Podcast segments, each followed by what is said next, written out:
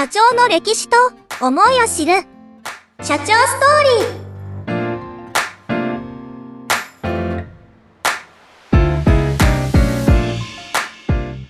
はい、どうも、皆さん、こんにちは、ダバダ加藤でございます。ということで、今回はですね、第2弾になるんですけれども、エステサロン、スズランの代表エステセラピスト、小川遥さんです。2回目です。どうぞお願いしおます。願いします。お願いします。ということで、もう2回目になるんですけど、前回収録というか、お願いしたのがですね、去年の12月ぐらいです。はい大体半年早っ。ぐらいですね。はい。はい。全然変わらないですね、半年ぐらいではね。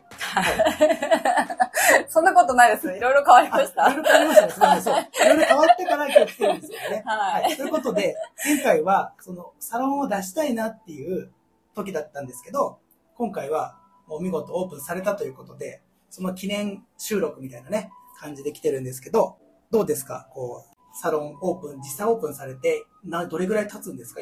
サロンオープンして、はい。はい。今年の1月に場所を作って、はいだいたいでも準備とかして、3月ぐらいからお客さんが、ははいい、ゆっくり使ってもらえるようになったかなっていう感じです。今開店というかオープンされて3、4ヶ月ぐらいそうですね。はい。ですね。準備期間ってどれぐらいあったんですか？最終的にこう、構想からしオープンする日まで。や、もう、なんか、ずっと最初1年間、えっと、レンタルで名古屋でやってて、はい。はい。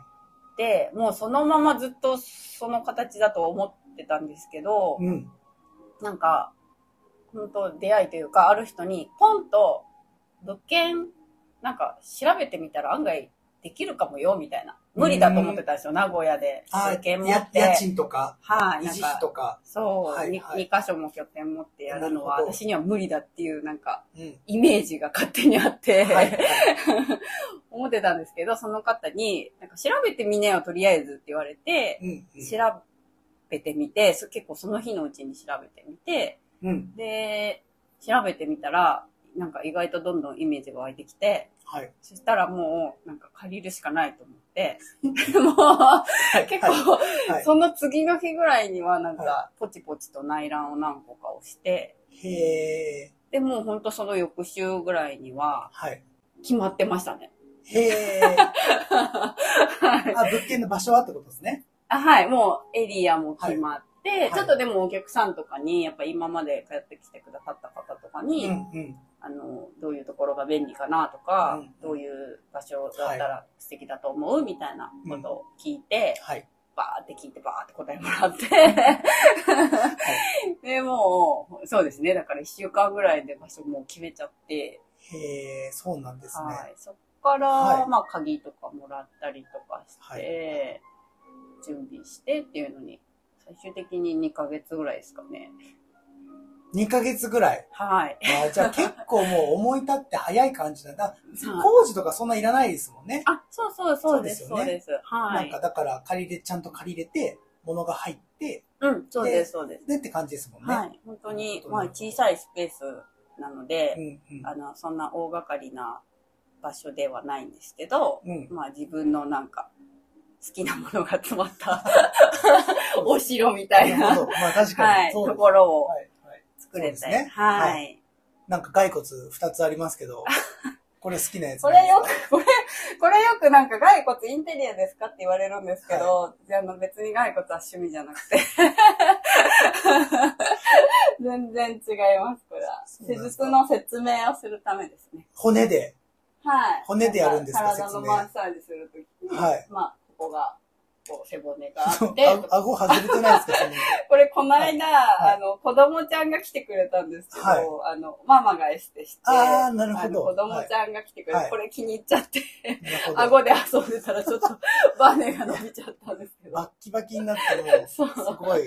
まあ、はい。うん、背骨は見えるんで。ああ、そういうことですね。そうそういう。そうそう。はい。とか、なんか、たまにこう、スタッフさんに教えることがあるんですけど、はい。マッサージ教えるときに、ここの、教える？あ、そうそうそうそう、はいその、エステこれからエステティシャンになりたいっていう子が練習しに来てくれたことがあって、えー、はい、はい。その時にここに背骨があるからここほぐすんだよみたいなああ、なるほのど。をはい。モデルさんの横にこれ置いてあのイメージ作りで使ったりとんか。しました。なるほどですね。その時は顎外れてたんですか？その時は顎外れてなかった外れてその後にあの男の子があ、そうなんですね。ではい。なるほど。あだからですね、なんか顎外れてるから、ちょっとなんかインテリアっぽく見えちゃうんですよ、多分ね。ああ、あのちょっと海賊の、そうそうそうそうガスガス袋みたいな。そうなんですね。教えるっていうのは、こう、今からエステ業界で独立というかやっていきたいですみたいな方を教えるんですか？そもそももうやって、そうです。やってらっしゃる方。とその方は、はい。えっ、と、サロンの移転オープンをうん。されて、はい。で、スタッフさんがお店でこうガラッと変わって、スタッフさんが新しくなった時に、はい。えっ、と、オーナーさんが、うんあの、教えてあげてほしいっていうふうに相談もらって、わかりましたっていう感じでうん何回か練習をえー、した感じ。ははだからエステの人に教えるエステの人みたいな。あ、そうそうそうそう。ねはい、はい。ちょっとお手伝いさせていただいたことがあるって感じです。やっぱそんだけこうなんか変わるんですか？もう業界50年とかじゃないじゃないですか。うん。あの、だいや、そのほら、あの、べ大ベテランっていう感じじゃないですけど、うんそれでもこうやっぱりこう全然こう技術量、技術、技術力とかっていうのは、その場数とかで全然違うんですか？まだだってほら、まだ言っても30代じゃないですか。うんでもこう教えれるぐらい、その、すごい経験値が高いのか、えっ、と、どうですかね、はい。本当でもエステって未経験からすぐにできるのが、まあ、ある意味いいところでもありうん、みんな、逆に技術をこう上げていくために、うん。こうエステの業界に入った子は切磋琢磨して頑張るポイントだと思うんですけど、うん。まあ技術の練習っていう面ではい。学び合うというか、うんうんうん。うん、私も一応エステの5年目の時から教えることやってたので、はい。はい、その時の経験をちょっと活かしてちょっとお手伝いさせていただいたなるほど。だからもうじゃあ今 10, 10年目、11年目ぐらいですか？そうですね、13年に13なるのかな、はい、合計で。はい。はい。はい。じゃあもう、ほぼ人生の半分ぐらいですね。そうですね、はい。怖い。いつの間にか半分前してる。はい今ここはサロンオープンされて、何が、何がというか、どんなことができるんですか？えっ、と、メニューは、はい。えー移動してやってた頃から、フェイシャルとか、ボディとか、はいえーヘッド、足つぼとか、その、主義でできることうん。を、はいえーメニューが5種類ぐらいあって、はい。で、えっと、せっかくまあ場所ができたからっていうことで、機械も導入して、これですね。あ、そうですね。こはい。で、新しく、その、ちょっと武器が増えたので、脱毛とか、はいあの、えっ、と、シミが気になる人とか、ニキビが気になるっていう人に当てれる光のケアとか、うーん。あとホワイトニングの機械とかをはい新しく入れました。R2D2 のちょっと大きいやつみたいなやつが、あそうです。はい。新しく仲間になってくれた機械ちゃんです。これが脱毛のやつですか？そうです。これが脱毛と、いあの、美肌用の光が出るやつなんへで、切り替えで両方できるから。すごい。あはい。やっぱ機械には機械にしかできないことがあるあ、し、まあまあ。主義には主義にしかできないことがある。主義あの手のマッサージ？あなるほど。それ主義って言うんですね。はい。はい。手技じゃないあ、そうそう、手技と書いて主義です。主義って言うんですね。はい。手技だと。手技ですね、要するに。人と機械と両方できますよってあいう。、そうそう、そうです、そうです。はい。割とトータルでやるよううんに。長く通ってほしいっていうのがすごいあるんですよね。はい根っこに多分。はい。だから、なんかこう一個流行りのものをやるっていうより、うん。その人が長い目でいろんなことできるようにはい。通ってほしいっていううーん、なるほど。イメージがあります。はい。はい。疲れてる時はリラクゼーションしたいし、うん。日焼けしたらパック塗ってあげたいし、脱毛したい時は脱毛してあげたいし、まあ欲張りかもしれないですけど、はいまあその人をあのずっと担当してたいってういう。はい。はい。気持ちが割ね。とありますね。はい。だからこう変わっていく、だから人じゃなくて、もうずっとこう、長くお付き合いできる人の方がやっぱいいですもんね。うん、なんかそういう風に選んでもらえた時が一番嬉しいっていうか、うんそこですよね。やりがいみたいな。大体なんかこう、年齢層とかってあるんですか？年齢層は今は20代の方もいますし、一番上の方が60代の方ですかね。結構幅広いと思います。そうですね。幅広いですね。はい。すごい。永遠のテーマなんで、女性にとって美は。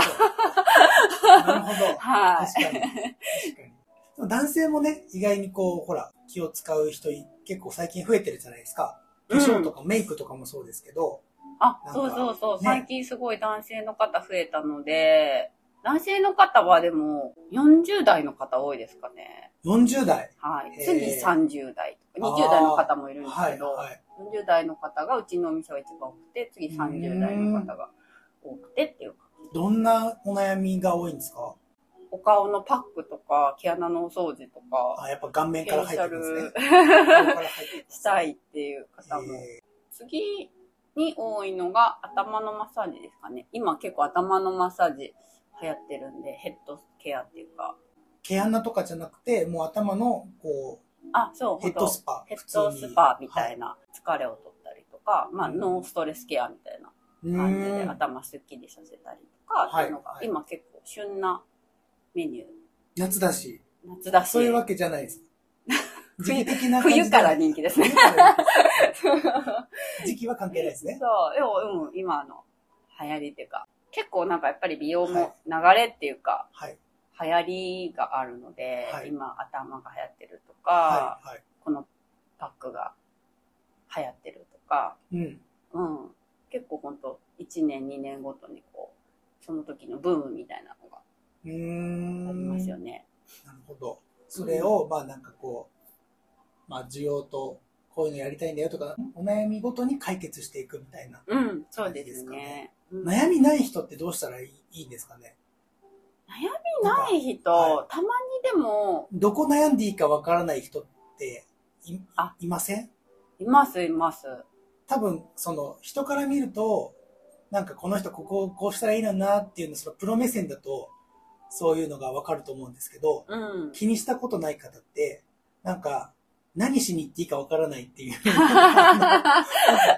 あの、自分がまだわ気づいてないのを、こう、人って多分いるんじゃないかなと思って。はいははい。い。でも、一回やってみたらいろいろ気になり始めたっていう方は多分すごい多いと思うんですけど、はい。はい。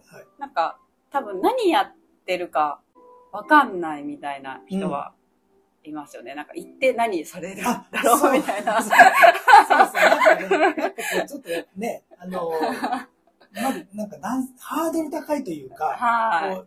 第一歩目ってうん、何しに行っていいか分からないじゃないですか。多分でも男性でも女性でも最初はそんな感じだと思うんですけそうなんどで、すね。そう、はい悩みが、その美容面なのかうん、健康面なのか、はい。はい。それぞれだと思いますけど、まあ、お顔だったらなんかほんとニキビがコンプレックスでとか、うん。だんだん年齢とともにシワがはい気になってとうんか、なんかお体の方だったら肩こりがとか、はい。腰の痛みがとか、そういうのも全部聞聞けるんですか？全部聞きます。最初に切っていただいた初回の時点で、全部この肌のこととはい。体のことをはい。カルテ作るんで、全部、はいあの、どこが気になるかとか、はいこういう経験があるかとかいうのを全部答えてもらって、はい。で、まあ本人が気になる気にならないっていうチェックリストと、はい。私から見てこの症状あるないっていうチェックリストをまた分けて作るので、すごいなんか結構細かいんですね。そうですねか。脱毛だけしに来ましたみたいな、そういう感じではなくて、もうトータル的にお悩み解決というか、悩み相談を受けていく。あ、そうですね。はい。まあなんで、脱毛だけで来る人も全然多分多いと思うんですけど、はい。まあ、脱毛に関してはまだ始めたばっかりなんで、あれですけど、最初にまあ脱毛がしたいからって言って来るっていうのも同じだし、うん。あの、私もフェイシャルのお客様が多いですけど、フェイシャル顔の、えっと、パックしてほしくて来たよっていう方はい。がいらっしゃったとして、まあ、まずはその一番気になるところの解決からだと思うんですけど、はい。はい。だんだんだんだんそこからお付き合いが長くなってくると、そういえば旅行行ったらすごい足がむくんじゃってねとか、腰が痛くてとか、そうなったらやっぱりそういうむくみのケアとか、お体のマッサージとかもやらせていただいたりとか。そういうふうにこう、お体全体のことをこうできるように行きたい。なるほど。でも結結局は本人が気になってるところを。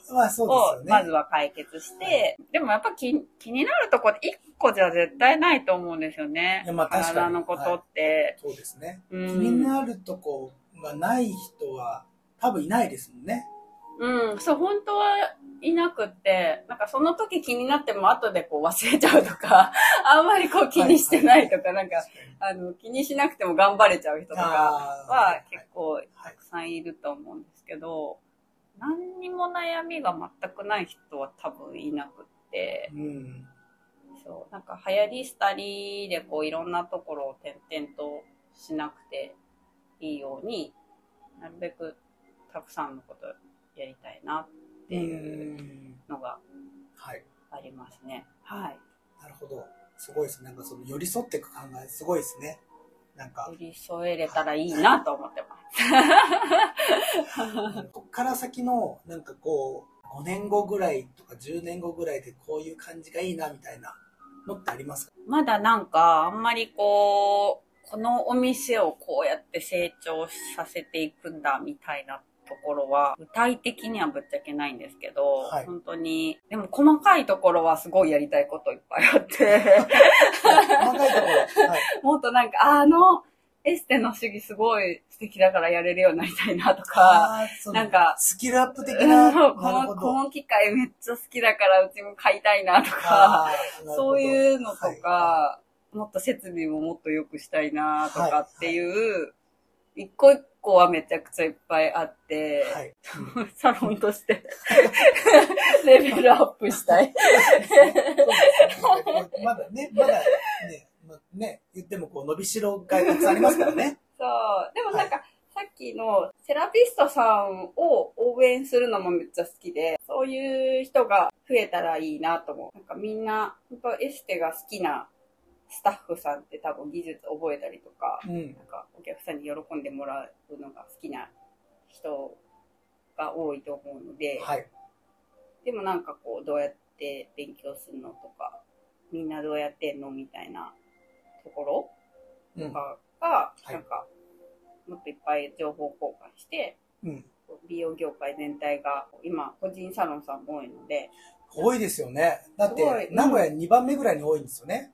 あ、そうそうそうそう、名古屋は本当に個人サロンさん多いと思うんうんで、うん。うん、なんか、みんなでもっと美容業界を盛り上げられたらいいんじゃないかなって思いますね。なるほど。うん、すごい、いいですね。素晴らしい。うん、考えでなんか楽しくみんなで 頑張ろうみたいな。名古屋が多いみたいですね。うんでも美容にお金をかけたいっていう人も多いんじゃないですかね、やっぱり名古屋って。競合もね、どんどん増えていきますし、まあ、だけど、そこの中で業界として盛り上がっていってほしいなっていう、盛り上が、うんうん盛り上げていきたいなっていう。うんうん。はいエステサロンがいっぱい増えて、エステサロンに通うのももっと当たり前みたいになって、うんうんうんお。客さんもいっぱい増えればいいんじゃんって思ってます。確かに。そうですね。確かに。コンビニ行くぐらいな感じでね。はいいいですよね、確かはい。蹴落とし合いじゃ なくて。に。なるほどね。取り合いじゃなくて、じゃないと、はいなんか本当に個人でオープンして、情報交換とかができないと、うんなんか本当に事故につながったりとか、はい。エステってこう医療行為じゃないですけど、はい。下手したらこう怪我させたりとか、なんかアレルギー出しちゃったりとか、はい。そういうのも全然普通にあるので、閉鎖されて一人で頑張ってるみたいな感じになったら、はい。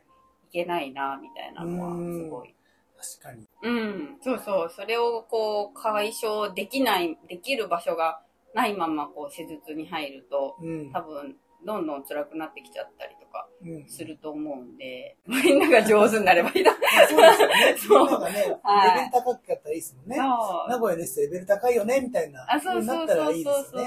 確かに。うん。じゃないと、エステっていうもの自体がなんかこう医療に比べて信頼がないとか、うん。そういう風になってったら良くないなって思なんでも健康ダイヤルみたいな。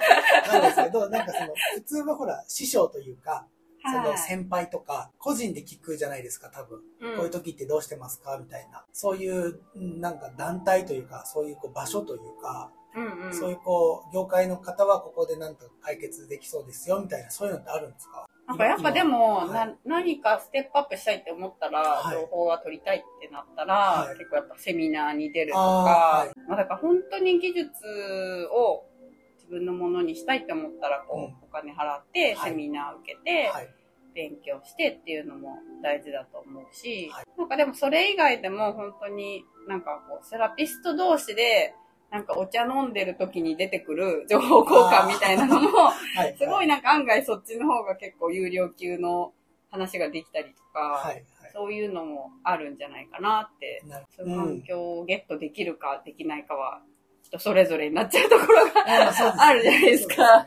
そうそれもね、業界が変わっていくといいなって感じですもんね。うんうん。まあ、前は高校生とか、だからメンズも全然できますよっていううんことも言ってくれてたんですけど、はいもう。そこは全然こう変わりなく、もう若い子からさっきの60代とかまで予約というかうんうんうんしてもらって、あ何、そうですねはい。結構、いろんな方来ていただいてるんで。なるほど。はい、はい。はい。まあ、脱毛も子供脱毛が流行ってるので。子供脱毛？はい。はい。小学校1年生からとかで。え、脱毛って経過あるんですか？そもそも。どこの子供、小学校1年生はどこの毛を脱毛するんですかえーもう結構本当やりたい子は全身やりたいと思います。今は結構お母さんが子供にやらせてあげたいんで。へえ、そうなんですね。え、毛が生えてってやるんですか毛が生えて、生える前からもやっちゃおうみたいな。まあちょっとこう気になりだしたなっていう時期ですよね。はい年齢的にも。えー、そうなんですね。うん、こう思春期になってはいろいろ悩む前に、はいお母さんからのプレゼントでっていうのが。えー、そうなんですね。うんなるほど。子供の脱毛っていうのも流行ってるんですね。うん、流行ってますねうん。結構テレビの特集になったりとかはい。してます。そうなんですね。うん、なるほど。大人だけだと思ってました。そう。昔は大人だけだったんですけどね、はい最近機械もあの良くなったので、子供のお肌に、昔のやつだったらちょっと負担が大きかったですけど、はい、はい。最近のやつはもうはい。お子さんのお肌でも安全だよっていうので、でちゃんと効果も出るよっていうあ、風そうなになんった。ので、うん子供でやって、じゃあまた30とか40ぐらいで、またちょっと生えてきたりとか、そういうのもあるんですか？成長する時にこう、い一旦なくなって、ずっとなくなりっぱなしなんですか？えっと、なんか基本、あの、脱毛したところは、はいちゃんと、こう、永久で脱毛だと思うんですけど、うんと、大人でもそうなんですけど、あの、ちょっとホルモンの変わり目、うん。バランスが変わった時とか、はい女性だとこう、出産とか、はい。とそういうホルモンバランスが変わるタイミングで、なんかこう、眠ってた毛が出てくるみたいおな、ことははい そうあるんですよ。あ そうはいそうそう。男性でも別にあると思うんですけど、はいずっと生えてなかったのに、ぴょこんって出てきたとか。あの、はあると思うんですけど、はいそうそうそう、そういうのは、もしかしたらあるかもしれないですね。うんでも基本的には、はい。あの、脱毛したところは、はいちゃんと、あの永久で脱毛。えー、そうなんですね。まあはい僕もやってもらってればよかったな。子供脱毛。子供のやつも子供の時にしてもらってればよかったです。なるほど。はい。そうなんですね。うんそういうのも全然大丈夫。うんうん何歳からでもいけるんですか？子供脱毛は。子供脱毛、うちの機械は小学校1年生からですね。じゃあ6歳からってことですね。そうですね。ああ、なるほど。うんなるほど。じゃあもうそれもまたね、あの、新しい武器じゃないですけど、うん。範囲がまた広がって、うんうんうん。お客さんも親子で脱毛しに来たりとか、うんうんうんうん。そういうふうにできるってことですもんね。あ、そうそう、はいそうです、そうです。なるほど。うん。だいぶ、またじゃあここからがですね、楽しみですね。うん、本当にはいなんか楽しい。親子3世代とかでね、エステとかに来てたらね、めっちゃ嬉しいですね、それ。2世代は結構ありますけどね。親子で通ってくださるとか、夫婦とで通ってくださるとかもう結構いますけど、3世代は今、ないですね、そういえば。あったかな？ないな。めっちゃ嬉しいかも。ね、子供を脱毛したら、そのね、うんお孫さんも多分脱毛うんしたい、うんした方がいいって思いますよね、多う分。んうんうん。3世代で通ってくれたらいいですね。うん。めっちゃ嬉しい。そしたら、ステージさん冥利につきます。は。なるほど。はじゃあそれも一つの目標にしてもらって、い。ははい。邁進してい。はい。もらいたいなとはい。思います。はい。頑張ります。はい、頑張ってください。はい、ということで、えー、今日はですね、エステサロン、エステサロンが僕で言えないんですよ、多分。エステサロンスズランの代表セラピストの小川遥さんに2回目のゲストでお越しいただきました。ありがとうございました。ありがとうございました。